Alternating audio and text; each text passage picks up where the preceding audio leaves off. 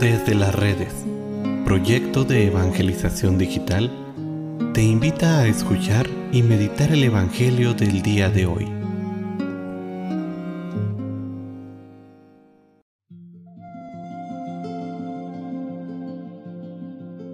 El día de hoy, sábado 21 de mayo, escuchemos con atención el Santo Evangelio según San Juan. En aquel tiempo, Jesús dijo a sus discípulos, Si el mundo los odia, sepan que me han odiado a mí antes que a ustedes. Si fueran del mundo, el mundo los amaría como cosa suya. Pero el mundo los odia porque no son del mundo, pues al elegirlos, yo los he separado del mundo. Acuérdense de lo que les dije. El siervo no es superior a su Señor. Si a mí me han perseguido, también a ustedes los perseguirán, y el caso que han hecho de mis palabras lo harán de las de ustedes. Todo esto se lo van a hacer por causa mía, pues no conocen a aquel que me envió.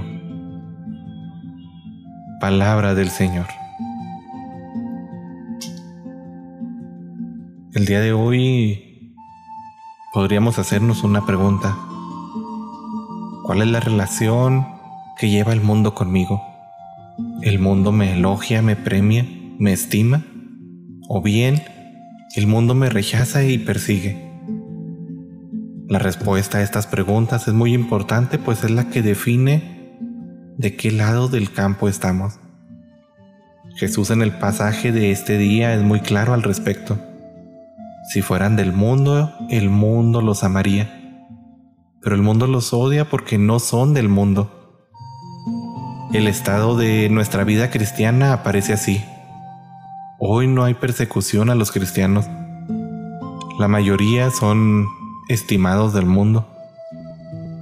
Esto nos habla de la terrible mundanización de nuestro cristianismo moderno. Hoy es difícil descubrir en nuestras reuniones a los cristianos. La gran mayoría de los bautizados son simplemente eso, bautizados. No se ve en ellos los rasgos del Maestro. Su palabra, su manera de pensar y de hablar los revela como gente del mundo, con algunos criterios que poco o nada tienen que ver con lo que Jesús le enseñó a sus discípulos. Es necesario pues que en este tiempo retomemos nuestro verdadero cristianismo, que seamos claramente identificados por el resto de la sociedad esto claro que seguramente no traerá beneficios a nuestra vida como no lo trajo a la de Jesús. Pero entonces, y solo entonces, estaremos dando un verdadero testimonio de nuestra adhesión al Maestro.